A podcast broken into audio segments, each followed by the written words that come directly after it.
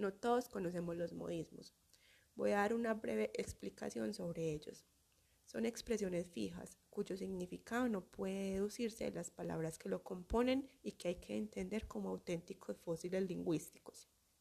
Usamos modismos ya que las expresiones idiomáticas y las frases figurativas son partes integral de la forma en que nos comunicamos entre nosotros. Todos los dialectos tienen sus propios modismos o frases hechas, que en muchas ocasiones no se pueden traducir a otros idiomas es una de las muchas formas en las que personalizamos la comunicación entre nosotros. A continuación voy a dar algunos ejemplos de modismo.